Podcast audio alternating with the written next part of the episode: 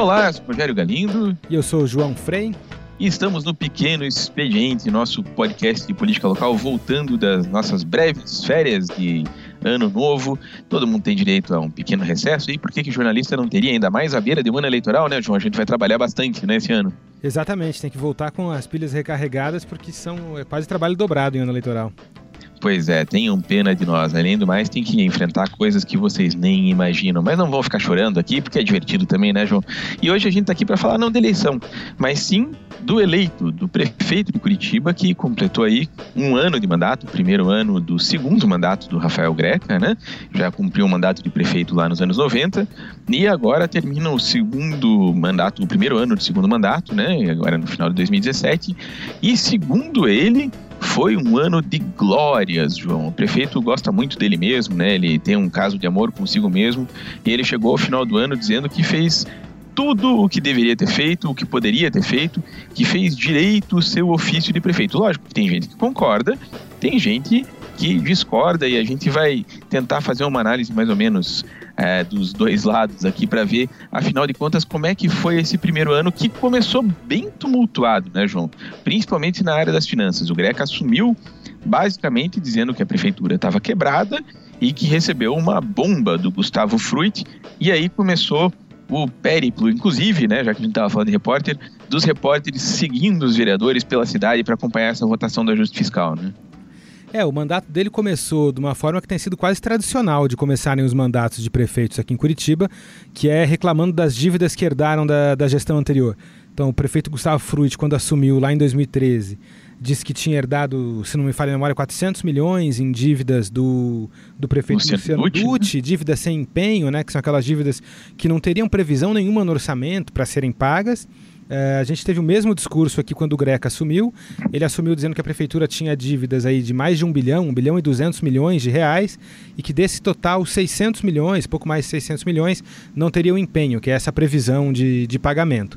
A partir daí, a solução que a prefeitura deu, já deixando muito claro desde o começo, a prefeitura, desde que assumiu, já deixou claro que não teria outro caminho senão algum pacote de austeridade, né, Galindo? Uhum. O prefeito tinha que apertar o cinto, tinha que fazer alguma coisa drástica. É, o, o discurso otimista, o discurso de que seria, é, de que seria possível fazer foi um discurso muito restrito ao período eleitoral.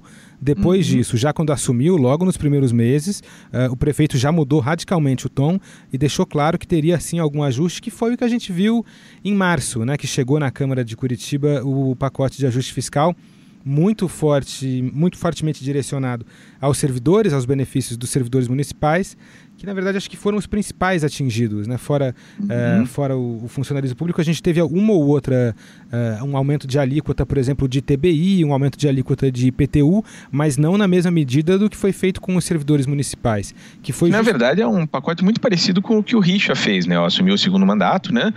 A, a, indo em cima dos servidores, né? no caso do Richa na Previdência também, que o, a, o Greca também atacou nesse lado, né? basicamente com o discurso de que os funcionários públicos são privilegiados e que numa situação de pouco dinheiro, é preciso tirar os privilégios dessa categoria para que o Estado, o município possam funcionar. Parece que tem sido mais ou menos essa tônica, né? Exatamente. O discurso do prefeito é textualmente dizer que a cidade é maior do que o seu funcionalismo, né? Então, uh, 1 milhão e 800 mil habitantes de Curitiba uh, devem ser olhados uh, mais, digamos assim, mais do que o funcionalismo. O funcionalismo deve servir a população e deveria entender esse momento de, de aperto nos cintos para continuar servindo, mesmo com a redução no, nos benefícios que é mais ou menos o discurso também, voltando, né, do Mauro Ricardo, secretário do Beto Richa, que disse que o Estado não pode ser só uma agência de RH, né, não pode só pagar os funcionários e não ter dinheiro para mais nada. Ou seja, os dois estão alinhados não só na campanha, mas no discurso contra o funcionalismo público, em certo sentido, né? Exatamente. Se você pegar a evolução dos gastos ali, de fato, é difícil você aliviar muito do, do, do caixa do município sem mexer com, com o funcionalismo, Galindo. Disso não tem como fugir. De fato, a despesa com o funcionalismo ela é muito significativa, representa boa parte do que, do que o município arrecada. Só que como vinha arrecadando bem, como a arrecadação vinha crescendo aí até 2012, 2013, o município conseguia suportar esse crescimento nos gastos com funcionalismo. Quando começou a cair a arrecadação, a despesa com o pessoal ela começou, ela continuou subindo porque ela cresce por inércia. Porque uhum. os serviços se expandem, entram mais servidores, os servidores evoluem na carreira, enfim, é um gasto que se expande. Mas aí quando a receita começou a cair, a, única solução aí que o prefeito achou e que também foi a mesma do Estado foi essa de, de reduzir esse gasto com, com os servidores. O prefeito diz que isso não causou uma, um rompimento dele com os servidores, até ele, naquele tipo de declaração meio engraçada do Greca, né?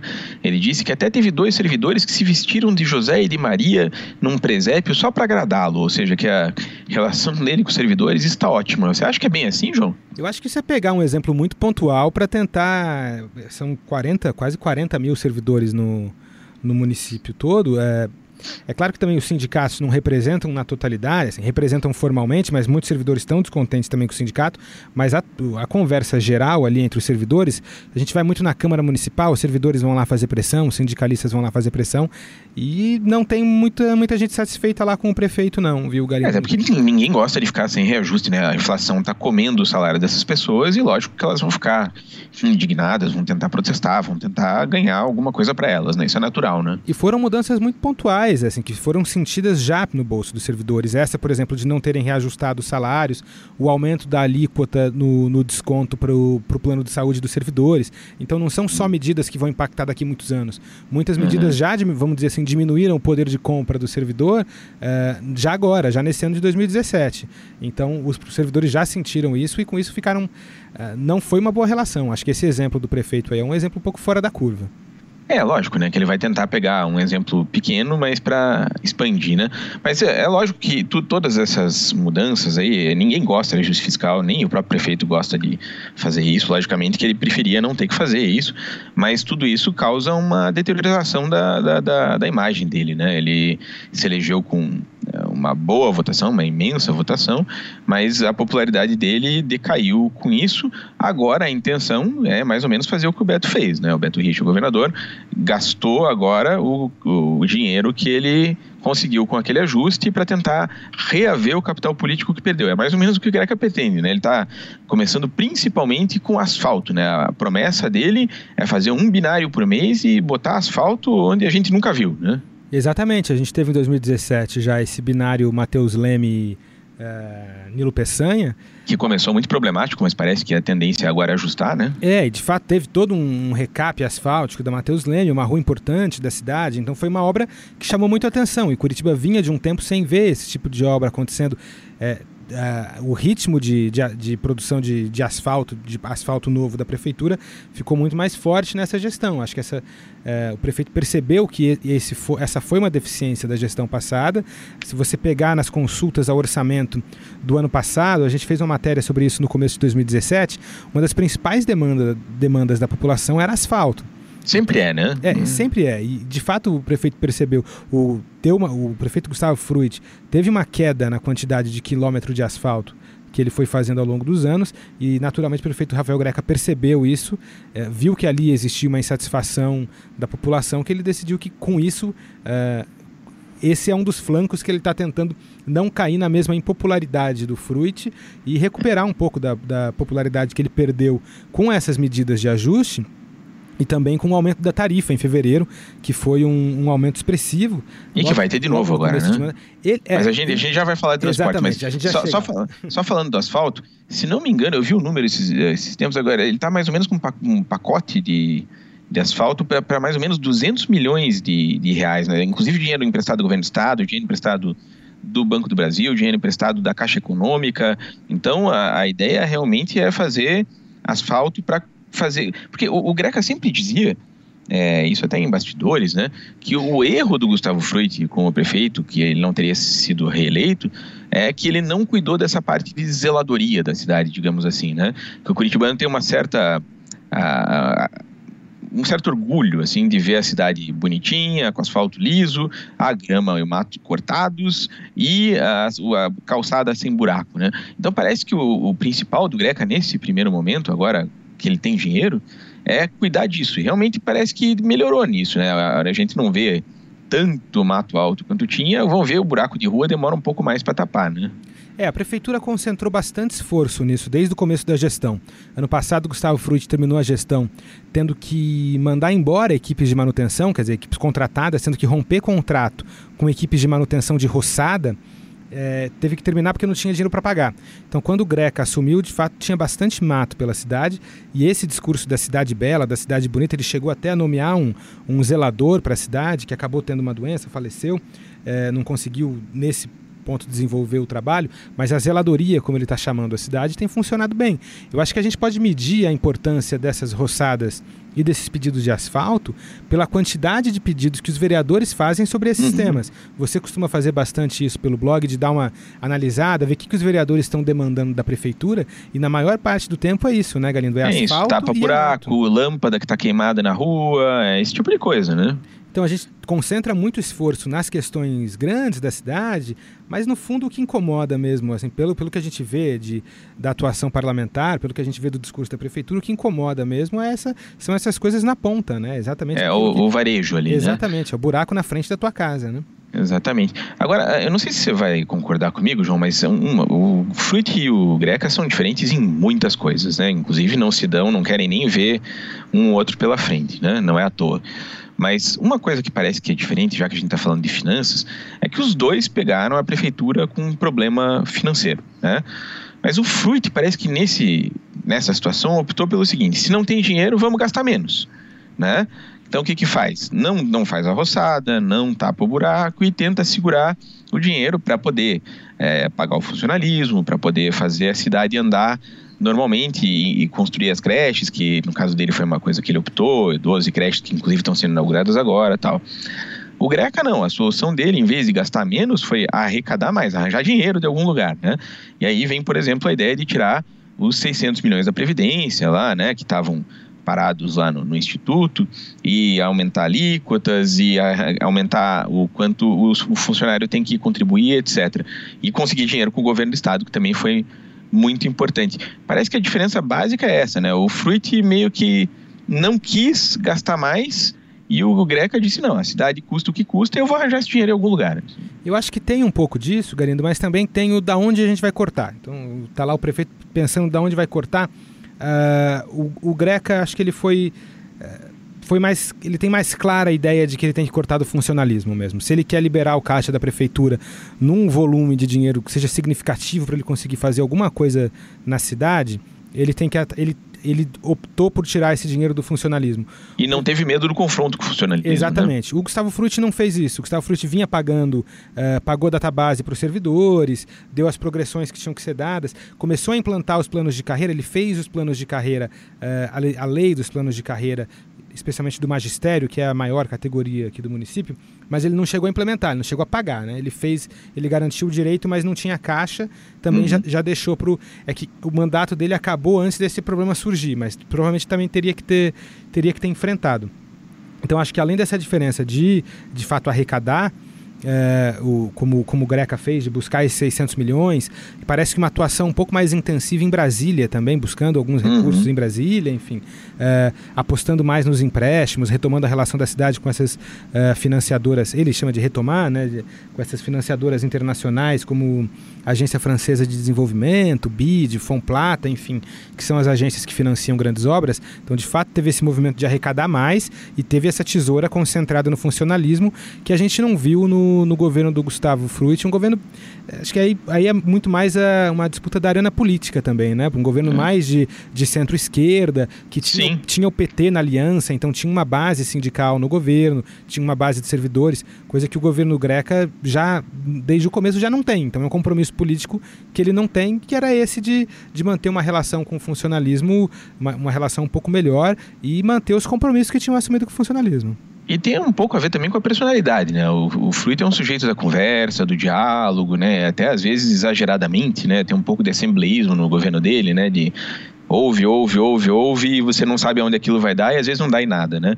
E o, o, o Greco é o contrário, né? Ele é um trator, né? Se ele decidiu que tem que cortar o funcionalismo, nem que ele tenha que mandar os vereadores para um bunker na Ópera de Arame, ele vai fazer, vai, vai fazer do jeito dele e quem manda é ele acabou, porque ele decidiu que é assim e pronto, né? Parece que tem um pouco de diferença de, de jeito de atuar político também, né? É, talvez uma média aí entre os dois saísse um bom tom aí, um bom... É, bom né? Se a gente conseguisse bater os dois em liquidificador, assim, né? Fazer um só aí, mas já que não dá, né? Mas vendo aí o que, que o, o, Greca agora está fazendo em cada área, né? A, a, gente teve três áreas aí que foram muito importantes. Eu sei que você gosta muito do tema do transporte. A gente até começou a falar agora de ônibus. O Greca terminou o ano com a primeira boa notícia do ano no, no, transporte, que foi a, a, chegada de 10 biarticulados, né? Mas é, é um tema que ainda está longe de ser resolvido e a população está longe de ficar feliz ainda com o transporte, como já teve em outras épocas, né?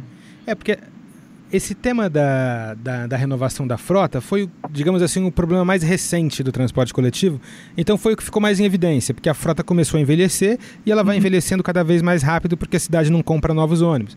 E Tinha aí, ônibus com 17 anos rodando, Exato. né? A gente chegou a dar matéria aí de 400, 500 ônibus já com a vida útil vencida, né? E aí começa a quebrar mais. E quem pega ônibus sabe que não tem coisa mais é, irritante do que você estar tá no ônibus para o seu trabalho quase atrasado já. Aí o ônibus quebra, se tem que descer, pega o ônibus que vem atrás já vai cheio, porque vai todo mundo que estava um ônibus vai para dois. Então, assim, é, é, um problema que ele, ele, ele acaba tendo uma, uma dimensão social grande por causa disso. Os ônibus é um, é um negócio que incomoda muito a vida das pessoas. É, uhum. Mas ele não é o único, não é o único dos problemas que o transporte. Tem, por exemplo, a questão da tarifa e tem o fato de que as pessoas estão fugindo do ônibus, né? Exatamente. Como as pessoas estão cada vez usando menos o, o transporte coletivo de Curitiba, entrou num ciclo vicioso, cada vez menos gente usa, que fica cada vez mais caro. Como fica cada vez mais caro, cada vez menos gente usa. Então, o grande desafio desse momento agora, você conversa tanto com a prefeitura quanto com, com os operadores do transporte coletivo, com os empresários, o discurso é o mesmo, que é como quebrar esse ciclo de menos menos usuários, tarifa mais cara. É, porque os, os ônibus continuam rodando, ou seja, atualmente cada vez vai ter menos gente para bancar o mesmo custo e daí, lógico, a fatia de cada um fica maior, né? Exatamente. Então, esse temos o problema da renovação, mas ainda tem esse grande problema que é o pano de fundo, que vem junto com, outras, com muitas outras coisas. É, menos gente. Por exemplo, a integração temporal, né? Parece que é uma coisa que a prefeitura está resistindo aí há muito tempo. Você acha que agora sai isso aí, não? Pois é, recentemente o presidente do Sindicato das Empresas de Transporte Coletivo, Maurício Gulim, publicou um artigo aqui na Gazeta do Povo apontando, acenando para essa possibilidade. Saiu agora na edição desse último fim de semana, apontando para essa possibilidade de ter a integração temporal na cidade.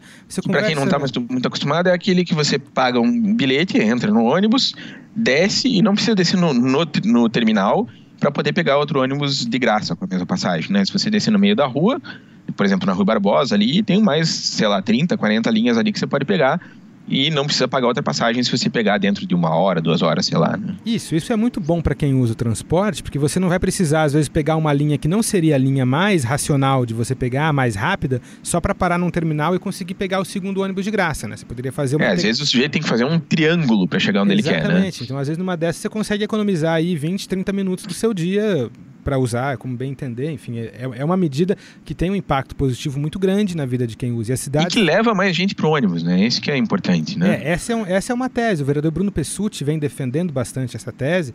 Ele apresenta os cálculos dele. Uma, uma, uma conta que ele apresenta é que a prefeitura agora vai pagar o vale, está pagando o vale transporte dos servidores diretamente no cartão transporte. Então isso aí dá um aporte mensal para o sistema que antes não tinha.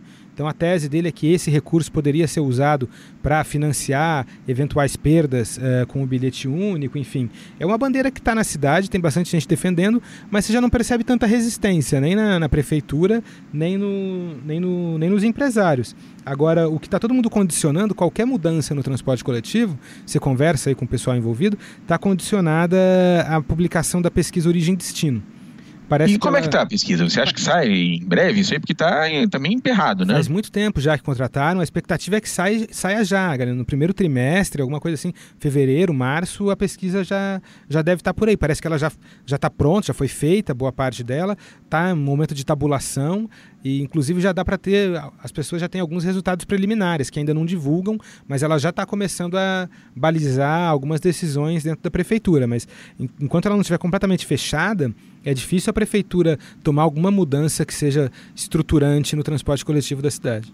É simplesmente inacreditável que uma cidade do tamanho de Curitiba, que gasta um bilhão de reais por ano com transporte coletivo, ainda não tivesse uma pesquisa desse tipo para dizer o que, que as pessoas pretendem fazer com o transporte, né? Saem de onde para ir para onde e como se deslocam. Agora, finalmente, a gente vai ter essa informação. Eles queriam gastar 2 bilhões de reais, sei lá, no, no metrô e não sabiam se as pessoas precisavam de metrô. É, é. Finalmente, né, a gente vai ter essa informação. É, saindo um pouco do, do transporte, João, indo para a educação, o prefeito deu uma declaração bem polêmica, até eu fiz lá no no blog um texto sobre isso, lá no Caixa Zero, dizendo que Curitiba não precisa de mais creche que sempre foi uma, uma coisa que todos os prefeitos, os últimos prefeitos de Curitiba, admitiram que existe uma fila e existe, portanto, a necessidade de fazer mais vagas, aumentar as vagas, aumentar o número de CMEs, dar um jeito de botar mais crianças na, na creche, né? O Greca decidiu que não, que ele abriu esses 12 agora que o Fruit tinha deixado fechados, né? Ele construiu, mas não tinha dinheiro para abrir o Greca, agora que tem dinheiro, abriu, e ele diz que agora não vai mais ter tanto CMEI e talvez não tenha tanta necessidade, que ele diz que vai acabar com esse problema de vez, mostrando que Curitiba está cumprindo o Plano Nacional de Educação. Por quê? Porque o plano diz que precisa ter um mínimo de 50% de crianças atendidas, né? Das crianças que precisariam, 50% tem que estar atendidas. Ele diz que isso já tem Portanto, não precisa de mais creche. Mas aí, como é que ficam as famílias que não estão nesses 50% e que continuam precisando? Essa é uma pergunta que ele vai ter que responder, né? É, essa é uma demanda.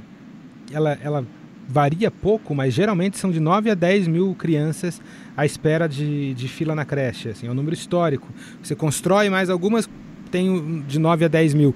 Mas, a população aumenta, né? Normal, exato, vem exato. gente de fora, né? É, mas de fato eu não particularmente com a minha visão aqui de repórter, eu não consigo ver outro modo de solucionar esse problema, senão você ou construir novas creches, ou fazer o que o prefeito, novos CMEs, ou fazer o que o prefeito uh, abriu espaço para fazer, que é permitir a, atua, a, atuação de organizações sociais também na educação, coisa que a famosa terceirização, né? Isso, coisa que era vedada em Curitiba, a terceirização na educação até o 2017. O Greca passou um projeto na Câmara num regime de urgência de nove dias ele passou um. O projeto tramitou por nove dias na Câmara. Durante esses nove dias, o prefeito não foi à Câmara, não teve nenhuma declaração do prefeito sobre quais eram as intenções, mas mesmo assim os vereadores decidiram aprovar e permitiram então essa terceirização tanto na educação como na, como na saúde, Galindo. Pois é, já que a gente está falando disso, tem, tem a parte de saúde que o Greca disse que era prioridade, né? E agora tem essa questão da terceirização. Ele diz que só não faz porque o Ministério Público está querendo governar no lugar dele. E diz que se a promotora quisesse mandar na cidade, ela tinha que ter se candidatado a prefeito. Será que o Greca tem condições de reverter isso e de bancar essa briga com o Ministério Público? Aliás, ele curiosamente escolheu só o Ministério Público, né, e não o Judiciário, né? É, agora, o, o, o, o, tanto o pedido do Ministério Público quanto a decisão judicial, na verdade, elas não proíbem de modo assim terminativo a atuação da, das OS na saúde. O que elas dizem é que o processo foi feito com muita rapidez. O que é verdade, né? Exato. E não ficou demonstrado no, ao longo do processo uh, a necessidade. Não ficou demonstrado que a prefeitura já teria tentado todas as outras opções possíveis antes de abrir contratação de OS. Uh, uhum. o, o, que conduziu toda, toda a discussão da OS foi a reabertura da UPA do Tatuquara. A UPA fechou ainda no governo Fruit para reforma e nunca mais abriu porque a prefeitura não tem dinheiro para abrir, não tem dinheiro para manter, para manter o custeio, né? Funcionários, a água, a luz, os remédios, tudo, né? Exatamente. Aí o Greca a solução dessa gestão foi bom, então vamos passar a gestão dessa UPA para uma organização social que sai 25% mais barato nas contas da, da saúde. O que, a, o, que a, o que o Ministério Público pediu e o que a Justiça entendeu que o Ministério Público tinha razão é que não ficou claro que essa redução aconteceria e que não ficou claro que a Prefeitura não teria outra opção senão a terceirização desse serviço. Falando em dinheiro, um, um, dos pulos do gato aí da, da, gestão do Greca até agora tem sido a boa relação com o governador Beto Richa, né, que tem dado dinheiro para ele, é, mais do que, inclusive falando com gente que participou da gestão do Luciano Dutti, diz, ó, nem o Dutti tinha tanto dinheiro do Beto para fazer as coisas, né? É, realmente tem chovido dinheiro, né? Você acha que, que isso é, um plano do Beto Richa para conseguir apoio para a eleição? Como é que vai ficar daqui para frente? E provavelmente com a Cida Borghetti no governo, né? Olha, eu acho que ter, ter perdido, acho que para esse grupo do governador Beto Richa, grupo ligado ao PSDB, PS, PSB, ter perdido a gestão da, da cidade por quatro anos foi um golpe muito grande, né? Que eles não querem, quando, quando Gustavo Frutti ganhou contra, contra esse grupo. Então acho que eles não querem correr o risco de, de isso acontecer de novo, uh, ou de uma, de uma gestão municipal mal avaliada, na iminência de uma eleição ao governo, que é uma eleição ainda muito aberta, diferente das últimas que a gente, pelo menos da última eleição que a gente acompanhou, que foi essa reeleição do Beto Richa, uma reeleição muito tranquila, né? uma reeleição mais fácil. Uhum. E agora, nesse momento, acho que é importante para o grupo é, que está ali interessado manter uma, uma boa relação com o município, especialmente manter obras no município, para que possa, depois, na, na, época da eleição, vender esse, digamos assim, bom trabalho que está sendo feito ao longo desse Ter ano. discurso, né? Exato. E para o Greca também uma mão na roda, obviamente, né? O dinheiro chegando ali fica tudo muito mais fácil. Agora, terminando o balanço e passando por um prognóstico, então, a previsão é de que esse ano agora seja de céu de brigadeiro para o Greca, né? Você sabe que a gente imaginava isso no governo Beto Richa também, depois que ele passou aquela primeira fase do, do ajuste fiscal, aí a gente foi apresentado ao conceito de ajuste fiscal contínuo, né? É ajuste fiscal que não termina. Eu até entrevistei o prefeito recentemente, fazendo um balanço sobre esse primeiro ano de gestão. Perguntei se teria alguma medida, né, ainda em 2018, alguma medida de ajuste tão, tão severa quanto essas que foram tomadas em 2017. Ele disse que não, disse que agora o que tinha que ser feito já foi feito e agora não deve aparecer mais nenhuma medida desse tipo. Então, se essas medidas foram bem planejadas e surtirem os efeitos que a prefeitura espera, eh, em tese 2018 vai ser um ano um pouco mais eh, financeiramente um pouco mais fácil que 2017, mas também não muito, né? Porque se você for pegar a lei orçamentária, a gente não tem uma previsão de crescimento de receita. A receita fica ali, em termos reais, ela fica mais ou menos estável. Então a prefeitura vai ter uma, uma quantidade muito parecida de recurso para bancar um serviço público que continuamente expande. Então, é, por, o discurso do secretário de Finanças, Vitor Pup, que é, é, um discurso um pouco mais moderado que o do prefeito, é de que o que o ajuste permite é que a gente consiga diminuir o rombo, né? um respiro. Uhum. É, então não é bem assim uma, uma folga, um céu de brigadeiro em 2018. Tá certo. Vamos acompanhar aqui, não só no podcast, como também no site, no jornal impresso, nos blogs. Você que está acostumado a acompanhar a política local aqui, em breve também retomaremos as nossas lives de quarta-feira. Agora não adianta, porque todos os políticos estão no litoral de Santa Catarina, né? Mas assim que eles voltarem, a gente volta a fazer toda quarta-feira as entrevistas no estúdio, fazemos tudo aí para acompanhar a política local e principalmente no meio do ano para frente, aí, quando começam a se decidir as eleições deste ano. João Frei, sempre muito bem-vindo aqui no programa. Obrigado pela tua ajuda. Obrigado, inclusive, por pelas matérias aí do transporte coletivo, que são sempre as melhores que a gente tem aí. Opa, obrigado pelo elogio e obrigado pelo espaço aqui também, Galindo. Tá certo, a gente volta a falar com vocês. A gente já fez a propaganda, mas voltando o ano a gente fala de novo. É só entrar no seu aplicativo de celular, de podcasts, digita lá Pequeno Expediente, você vai achar assina. Toda semana você recebe aí um, um, arquivo novo de 20, 30 minutinhos sobre política local para ficar bem informado com a equipe de reportagem da Gazeta do Povo, com o João Frei e outra gente do mesmo calibre. Muito obrigado, João. Muito obrigado a você que ouviu a gente. Até a próxima. Até mais. Tchau, tchau.